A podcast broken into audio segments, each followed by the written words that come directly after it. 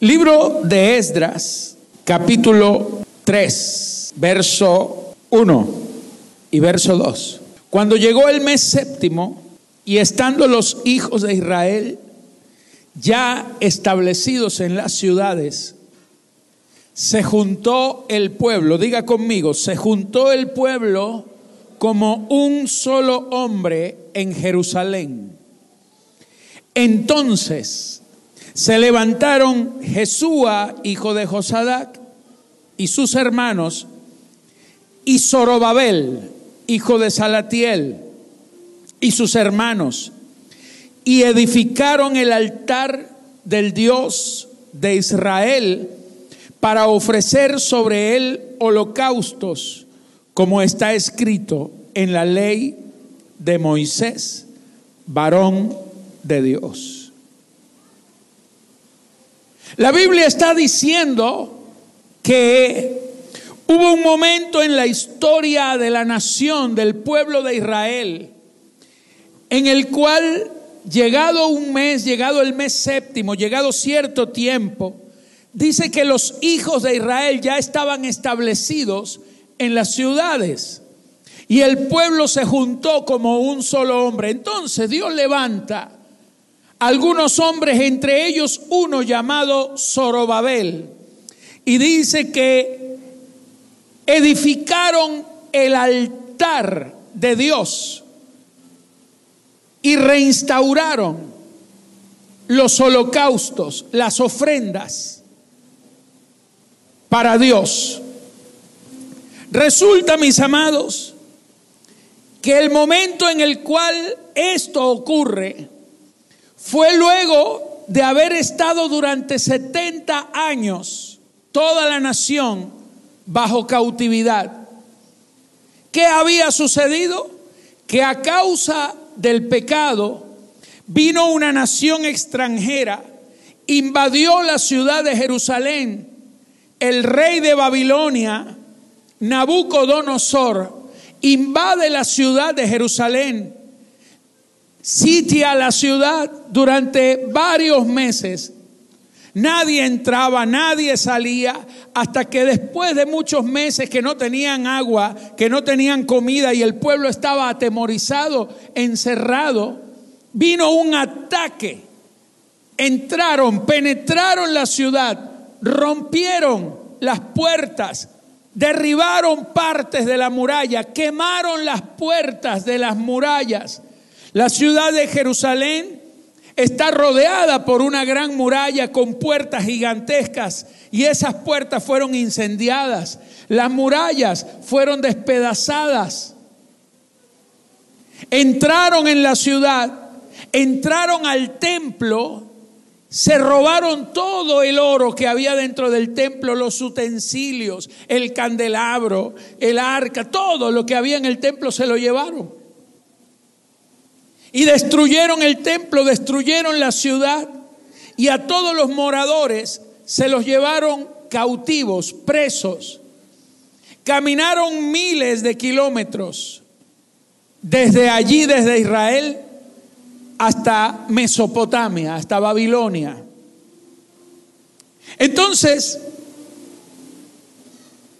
duraron 70 años porque el profeta Jeremías había profetizado que esta destrucción vendría, pero que duraría 70 años. Cuando se cumplen los tiempos, el pueblo de Israel, no voy a hablar de los detalles de cómo se cumplió esa profecía, pero fue algo impresionante como Dios lo hizo. Porque en el tiempo en que nadie pensaba que Dios lo podía hacer, Dios lo hizo. De la manera más sorprendente Dios lo hizo. Dios levantó un ejército, entraron en la ciudad de repente y de la noche a la mañana ya el pueblo había sido liberado. Ellos vuelven. Cuando los israelitas vuelven de la cautividad, la historia nos dice que regresan en tres grupos. El primero de ellos en el año 536 antes de Cristo, regresaron un grupo, el primer grupo, los primeros que volvieron a la ciudad fue con un hombre llamado Zorobabel, que es de quien estamos hablando aquí en la escritura. Y, y la misión de Zorobabel no era reconstruir la ciudad, no era reconstruir las casas, no era reconstruir los muros ni las puertas. Lo que Dios le habló a Zorobabel y le dijo, lo primero que tienes que hacer al llegar no es reconstruir el gobierno, no es reconstruir eh, las casas, nada de eso. Reconstruye el templo. Levanta el templo otra vez. Que vuelva la presencia de Dios. Porque si la presencia de Dios está, lo demás será reconstruido. Aleluya. Vamos, dígame. 78 años más tarde, en el año 458 antes de Cristo, con Esdras, el sacerdote, vino otro grupo para restaurar el culto a Dios y establecer gobernantes sobre la ciudad, pero gobernantes hombres de Dios para reconstruir el sistema. Y por último, 13 años después de Esdras, llegó otro hombre llamado Nehemías. Y Nehemías, en el año 445, llegó para reconstruir las murallas y las puertas de la ciudad. Mis amados, a veces nosotros, cuando queremos hacer las cosas, las hacemos al revés de como Dios las haría. Lo primero que hubiera hecho la gente común era reconstruir la muralla para que no vuelvan a entrar. Si a usted le roban la casa y le rompieron el candado, lo primero que hace es comprar un candado nuevo, ¿sí o no? Para que no vuelvan a entrar. Pero Dios dijo, reconstruyan primero el templo, porque si yo estoy, no vuelven a entrar. Amén. Donde Dios está, el ladrón no entra. El diablo no entra donde Dios está obrando. Ahora Zorobabel comienza la reconstrucción inmediata. Pero para comenzar la obra, él dijo, ¿cómo empiezo a restaurar el templo? Está caído el templo. Y Dios le muestra que necesita dos tipos de personas. A ver, levante la mano conmigo y diga, hay dos tipos de personas que Dios usa para restaurar el templo, para restaurar la gloria de Dios. Amén. Esdras capítulo 3, versículo 8, dice, en el año segundo de su venida a la casa de Dios en Jerusalén, en el mes segundo, comenzaron Zorobabel, hijo de Salatiel, Jesúa, hijo de Josadac, y los otros, sus hermanos, los sacerdotes y los levitas, y todos los que habían venido de la cautividad a Jerusalén. Escucha, y pusieron a los levitas de 20 años arriba para que activasen la obra de la casa de Jehová. Dice que lo primero es que llamaron a los levitas. ¿Quiénes eran los levitas? Los que habían sido llamados al ministerio. Esos son los primeros activadores de la casa de Dios. Amén. Los primeros activadores de la obra de Dios son gente que Dios ha llamado para que les sirva directamente en el altar, para que sean líderes de un equipo, para que vayan, abran un CBB en casa, para que abran un altar de gloria, para que ministren en una casa de fe, para que se conviertan en predicadores, en pastores, abran la obra. Hay activadores directos de la obra de Dios. Cuando usted, usted puede ser empresario, usted puede tener alguna tarea y alguna función en esta vida, pero si hay algo supremo es que Dios te ha llamado para que tú le sirvas. Aquí hay gente que ha sido llamada directamente al ministerio.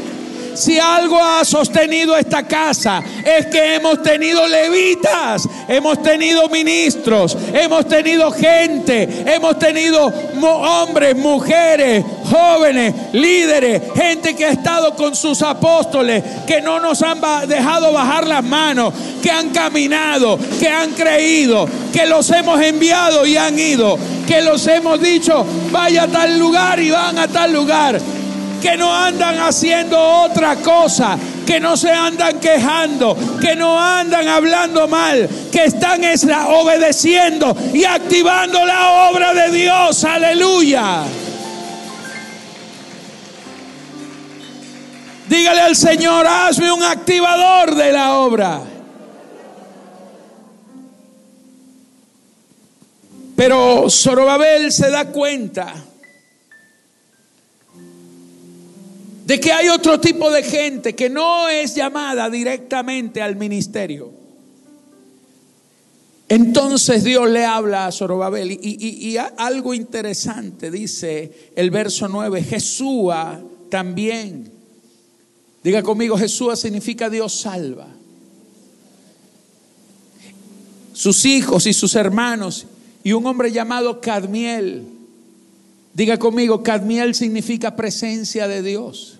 Es decir, hay gente a través de la cual Dios trae salvación y presencia y no necesariamente están ministrando en un altar. Lo que está diciendo es que hay gente que nunca van a predicar, que nunca van a dirigir un equipo, que nunca van a estar allí ministrando, poniendo manos, soltando palabras proféticas, porque no es el llamado de ellos. Pero sin embargo, lo que ellos hacen también trae salvación y presencia de Dios. Y usted dirá entonces, ¿cómo es eso? Bueno, el verso 9 dice, Jesúa también, sus hijos, sus hermanos, Cadmiel, sus hijos, hijos de Judá, como un solo hombre, asistían Diga conmigo, para activar a los que hacían la obra. Entonces el primer grupo eran los los que activaban, los levitas de 20 años para arriba, verso 8, los de 20 años para arriba, que activasen la obra. Pero este segundo grupo eran los activadores de los activadores. Era gente que no iba a estar ministrando, pero que iban a aportar tiempo, esfuerzo, recurso, asistencia, para que los activadores de la obra no abandonaran el trabajo, porque había una tarea. Era necesario edificar el templo, porque Dios iba a restaurar la casa que estaba caída. Aleluya. Cuando apenas Zorobabel comienza a edificar, se levanta el enemigo, se levanta la oposición, se levantan un grupo de samaritanos y empiezan a obstruir el trabajo.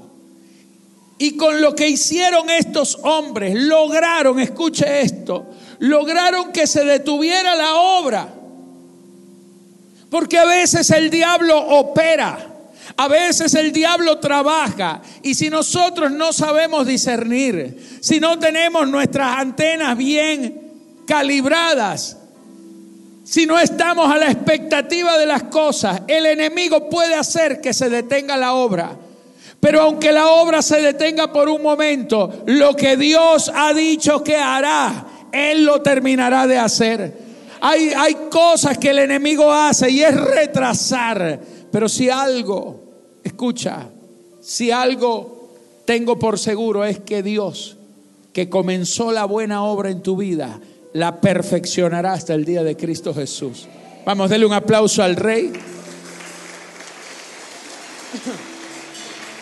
Entonces dice aquí en Esdras 4.1, y voy rapidito porque voy a ir al punto. Dice, oyendo los enemigos de Judá y de Benjamín, que los que habían venido de la cautividad edificaban el templo de Jehová, Dios de Israel, vinieron a Zorobabel y a los jefes de las casas paternas y les dijeron, mira lo que le dijo el enemigo, nosotros edificaremos con ustedes, porque así como ustedes, nosotros también buscamos a su Dios y a él ofrecemos sacrificios desde los días de Esaradón, rey de Asiria, que nos hizo venir aquí. Verso 3, entonces Zorobabel, Jesúa y los demás jefes de las casas paternas de Israel le dijeron, no nos conviene edificar con ustedes casa a nuestro Dios. Escuche, hay un tipo de gente con la que no conviene edificar la casa del Señor. Usted tiene que entender que si usted es un activador de la obra, usted no puede andar con cualquiera. Usted no puede juntarse con cualquiera. Usted no puede compartirle la opinión a cualquiera. Porque hay gente que no conviene que edifiquen la casa de Dios contigo.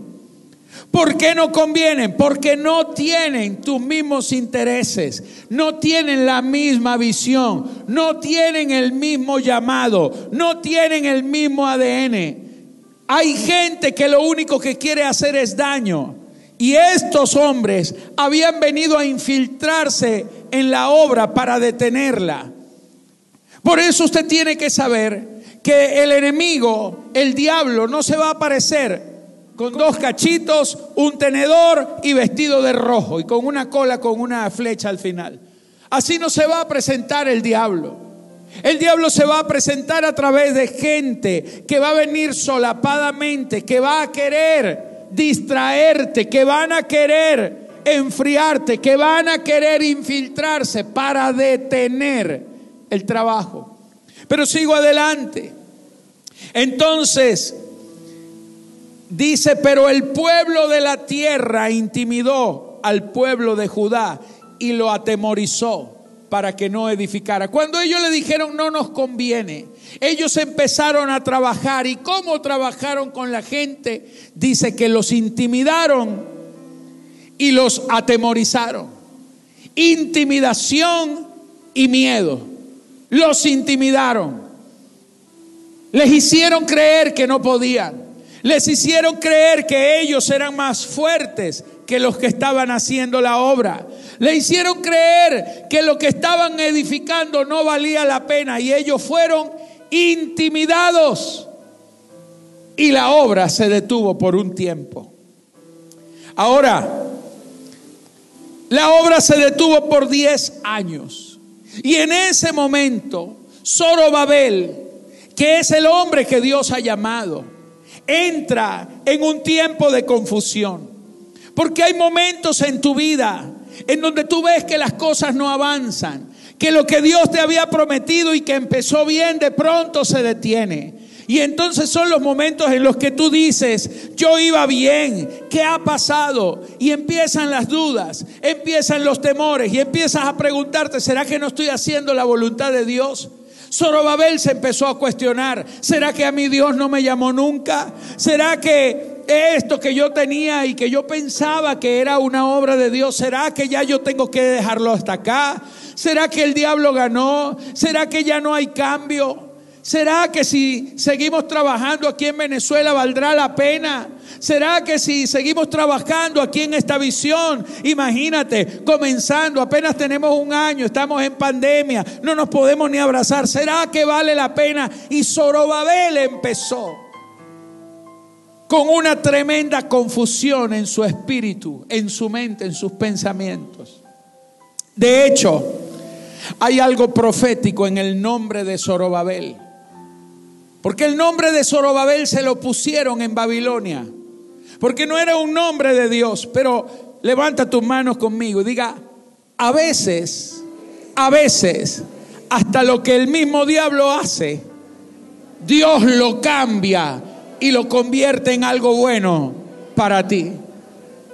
A veces lo que el diablo quiso hacer, de dividir tu casa, de dividir, de destruir una nación, a veces hasta eso que el diablo hace, Dios lo usa para traer algo nuevo.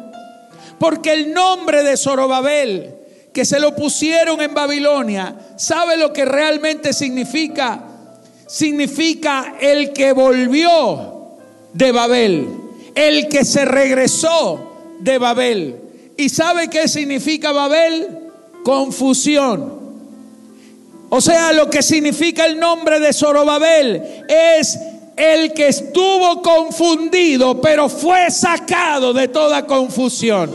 Por eso aquí hay mucho Zorobabel en esta hora. Toda confusión se va a ir de tu vida. Porque aquí está el Espíritu de Dios que ha venido a confirmarte la palabra, el llamado, lo que Dios puso en tu corazón. No fue una idea humana. Esto no fue un proyecto humano. Es un proyecto divino. Es el Dios que te llamó, que te está confirmando hoy. Y te dice, te estoy regresando de toda confusión. Te estoy sacando de la confusión porque yo te llamé a mi gloria. Vamos, aplaude. Aleluya.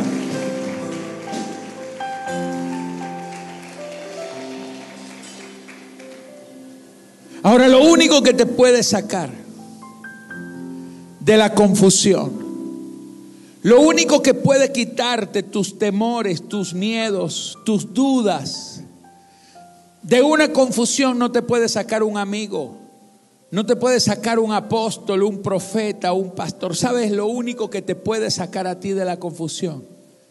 Es cuando Dios te revela una palabra en tu espíritu. Lo único que te quita la duda es la verdad y la verdad revelada. Por eso, en Esdras capítulo 5, verso 1, dice que Dios Diez años más tarde, que estuvo detenida la obra, Dios le vuelve a hablar.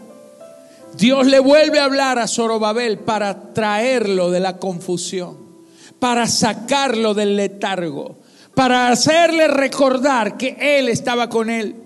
Y se levantan dos profetas. Y usted puede leer estos profetas en la Biblia porque todos estos profetas hablan de lo mismo. Uno es el profeta Ageo y el otro es el profeta Zacarías. Amén. El viernes estuvimos hablando de Zacarías, pero este no es el mismo Zacarías. El Zacarías que hablábamos el viernes es el padre de Juan el Bautista. Yo le estoy hablando de un Zacarías que vivió como 500 años atrás. Dice la escritura en Esdras capítulo 5 que profetizaron Ageo y Zacarías, hijo de Ido. Ambos eran profetas y profetizaron a los judíos que estaban en Judá y en Jerusalén en el nombre del Dios de Israel quien estaba sobre ellos. Entonces, diga conmigo, entonces, cuando ellos profetizaron, dice entonces, se levantaron Zorobabel. Diga conmigo, se levantó Zorobabel, hijo de Salatiel, Jesúa, hijo de Josadac, y comenzaron a reedificar la casa de Dios que estaba en Jerusalén y con ellos los profetas de Dios que les ayudaban. Empezaron a edificar la obra otra vez, la que estuvo detenida. Escucha esto. ¿Quiénes eran los profetas? ¿Quiénes le hablaron? El primero que habló fue Ageo. Diga conmigo, Ageo. Ageo significa Viene una fiesta, vamos, levanta las manos, porque lo primero que Dios te está diciendo, se te acaban las lágrimas, se te acaba el luto, se te acaba el dolor, se te acaba la vergüenza, se te acaba el señalamiento. Viene una fiesta, viene una fiesta de parte de Dios, viene una celebración de Dios para tu vida.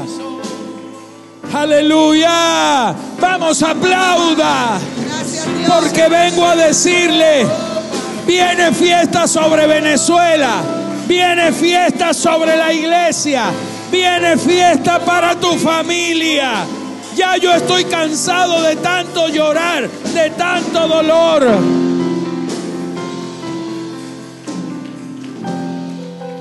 Esta mañana me tocó enviarle un mensaje a una pastora porque partió con el Señor su esposo, un apóstol amado y querido de esta casa, el apóstol Hugo Rojas de Maturín. Ministró años atrás en nuestra iglesia.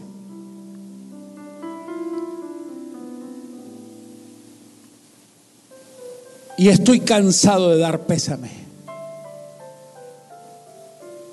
En este año le he dado más pésame a gente. Pero te tengo una buena noticia. Viene una fiesta. Viene una fiesta. En medio del dolor es difícil decir amén. En medio de la confusión es difícil decir amén. Pero la voz profética de Ageo viene una celebración de parte de Dios. Aleluya. Vamos, diga amén, diga amén. Pero el segundo que habló, Zacarías. ¿Y qué significa Zacarías? Jehová se ha acordado. Él se acuerda de ti. Él no te ha olvidado. Viene una fiesta porque a Dios no se le olvidó tu nombre, a Dios no se le ha olvidado tu cara, no se le ha olvidado tu corazón. Él hará memoria de todo lo que tú has invertido, de tus días, de tu tiempo, de tu corazón, de lo que has creído. Él hace memoria. Viene una fiesta, viene una celebración, porque Jehová se ha acordado. Zacarías era hijo de un hombre llamado Igdo. ¿Y sabe qué significa Igdo? Significa a tiempo. Si yo uno estas palabras, lo que está diciendo el Señor, viene una fiesta porque Dios se ha acordado justo a tiempo. Aleluya. Vamos, aplaude con fuerza al Señor. Dios se ha acordado justo a tiempo. Aleluya, vamos, levanta la mano, levanta las manos. Levanta las manos al rey. Gracias. Justo a tiempo. Él se ha acordado de ti. Esa bendición te persigue a ti. El amor del Señor. Aleluya. Gracias Señor. Gracias. Vamos, levanta las manos iglesia. Adórale, adórale, adórale. Hora.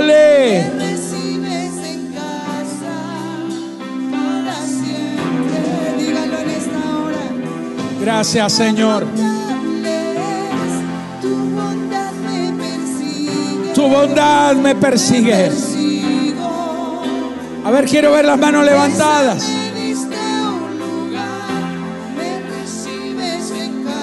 Dios es bueno.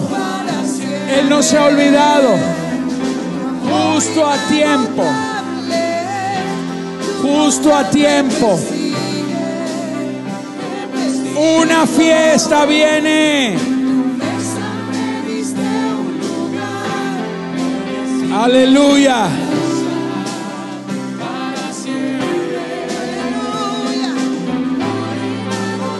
Gracias Dios. Gracias mi Señor.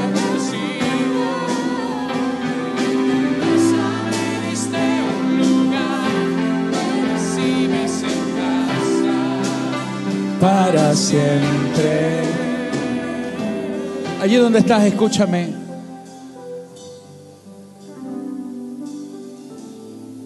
Cuando estaba analizando esta palabra, Dios les revela a través del profeta Ageo por qué se había detenido la obra. Y hay tres razones fundamentales no voy a ahondar en ellas, solamente se las menciono y le leo el versículo. Ageo 1.1, la primera razón. Dice en el año segundo de Darío, en el mes sexto, el primer día del mes, vino palabra de Jehová por medio del profeta Ageo a Zorobabel. Ageo le habla a Zorobabel. Verso 2. Así ha hablado Jehová de los ejércitos diciendo, este pueblo dice, no ha llegado aún el tiempo, el tiempo de que la casa de Jehová sea reedificada. La primera razón por la cual fracasa una visión es cuando la gente no cree que es el tiempo. Cuando tú crees que no es el tiempo. No, esto todavía no, no. ¿Quién va a estar creyendo ahorita? ¿Quién va a estar invirtiendo ahorita? Si aquí no, esto todavía es que le falta. Solo levanta tus manos. Lo primero que vengo a decirte, deja de creer que este no es tu tiempo. Te lo voy a decir de la manera correcta. Cree, abraza, abraza y cree en el nombre de Jesús que estás en el tiempo correcto en el que Dios te va a bendecir. Amén, aleluya. Voy rapidito. La segunda razón que Dios le revela. Escúchame líderes. Líderes de CBB. Activadores de esta obra. Escúchenme. La segunda razón está en el versículo 3 de Ageo 1. Vuelve otra vez Ageo a hablar a Zorobabel. Lo primero que le dijo es que ustedes creen que este no es el tiempo. Y están en el tiempo de Dios. Lo segundo, entonces vino Ageo 1.3. Entonces vino la palabra de Jehová por medio del profeta Ageo diciendo, es para ustedes tiempo. Para ustedes, vuelve a decirle, de habitar en vuestras casas artesonadas y esta casa está desierta. Pues así ha dicho Jehová de los ejércitos. Meditad bien sobre vuestros caminos. Piensen bien, líderes, en sus caminos, es lo que está diciendo la escritura. Sembráis mucho y recogéis poco. Coméis y no os saciáis. Bebéis y no quedáis satisfechos os vestís y no os calentáis. Y el que trabajaba jornal recibe su jornal en saco roto. Así ha dicho Jehová de los ejércitos, meditad sobre vuestros caminos. Subid al monte, traed madera, reedificad la casa y pondré en ella mi voluntad y seré glorificado, ha dicho Jehová. Buscáis mucho, halláis poco, Nos, os encerráis en casa y yo lo disiparé en un soplo. ¿Por qué? Dice Jehová de los ejércitos, por cuanto mi casa está desierta y cada uno de vosotros corre a su propia casa. Por eso se detuvo de los cielos sobre vosotros la lluvia y la tierra detuvo sus frutos y llamé la sequía sobre esta tierra y sobre los montes, sobre el trigo, sobre el vino, sobre el aceite, sobre todo lo que la tierra produce, sobre los hombres y sobre las bestias y sobre, sobre todo trabajo de manos. Dios le estaba diciendo, la segunda razón por la cual se detuvo mi obra es porque los activadores de mi obra. Y los activadores de los activadores dejaron de activar mi obra y empezaron a activar su propia casa. Entonces abandonaron mi casa. Entonces ya no les importaba si la iglesia seguía o no. Entonces ya no les importaba diezmar o no, ofrendar o no, porque estamos en pandemia. Y como la Biblia dice que en pandemia no se diezma,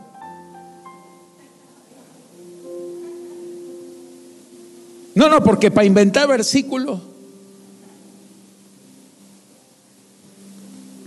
escúcheme mi, mi amado, Dios está diciendo, mientras tú te ocupas en poner tu vida, tu casa y poner todo a tu alrededor bello, pero mi casa está desierta, yo voy a detener la lluvia. Y voy a detener el fruto, y voy a detener el trigo, y el vino, y el ganado, y las siembras, y las cosechas. Y lo que recojas lo vas a sembrar en saco roto, porque no lo estás sembrando en mi obra. Esto no quiere decir que usted y yo no tenemos derecho a tener algo lindo. Lo que está diciendo Dios es que no es justo, que si Dios te llamó, que si Dios te sacó de la nada, que si Dios te ha prosperado, no es justo que la casa esté desierta y que tú sí tengas dinero para invertir en tus cosas, pero en lo que realmente te proporcionó a ti la fuente, la ventana, la bendición donde recibiste la palabra, donde recibiste la dirección, donde recibiste la revelación, porque un día llegaste arruinado, un día llegaste sin nada, un día llegaste sin dirección, un día llegaste sin palabra, un día llegaste fracasado, arruinado, no tenías nada y aquí Dios te levantó. Entonces no abandones mi casa, dice el Señor.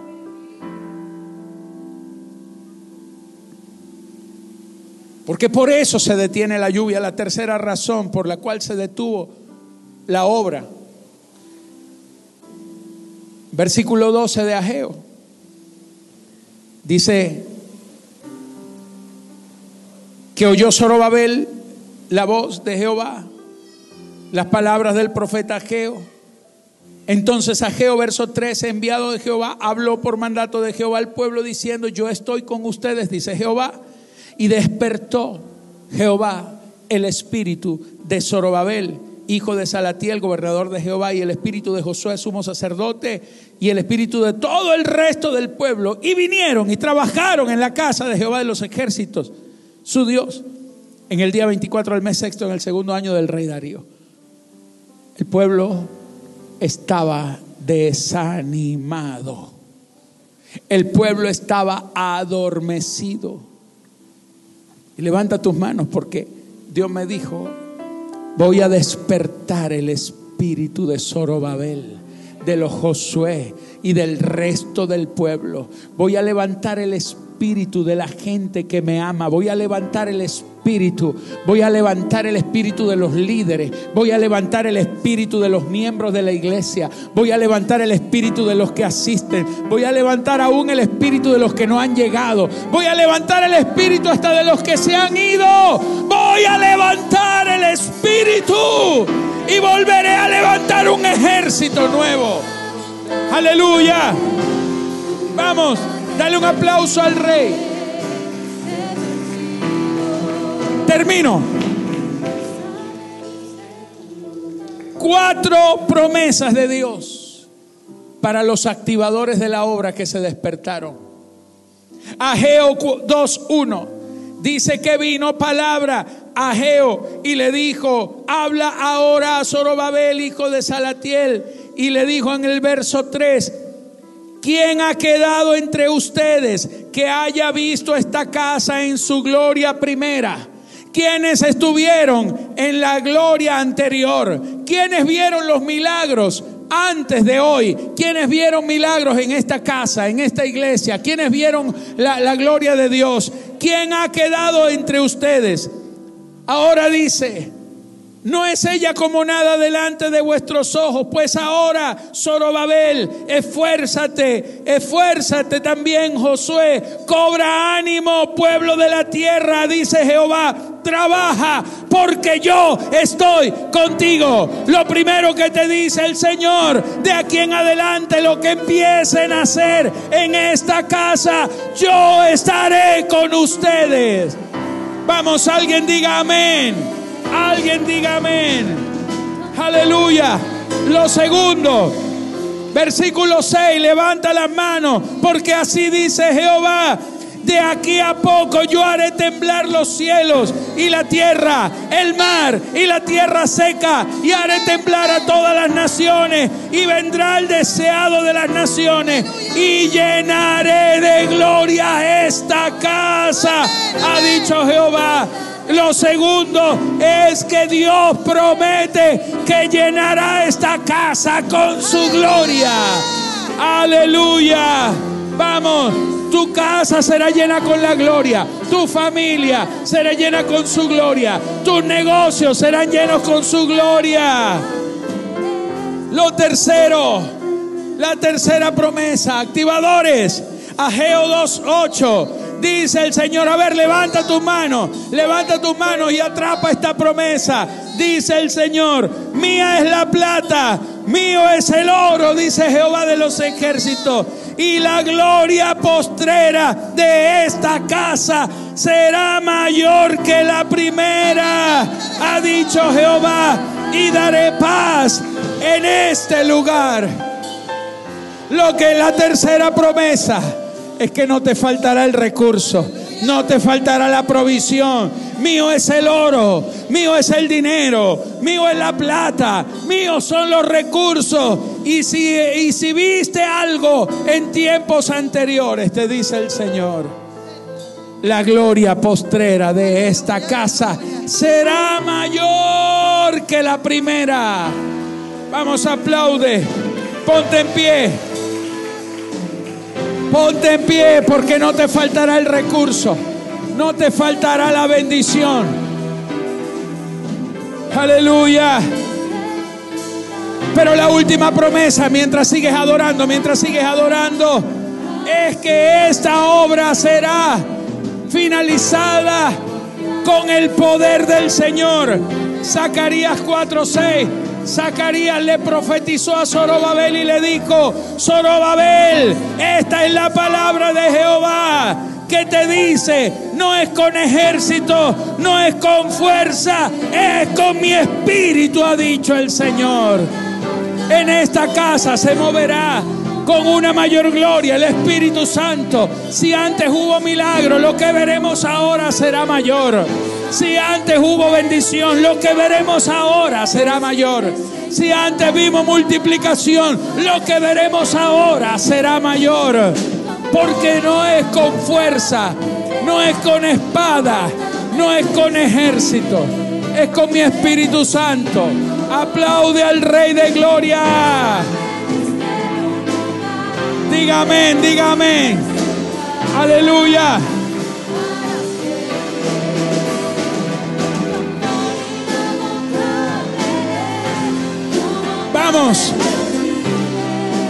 La gloria postrera será mayor.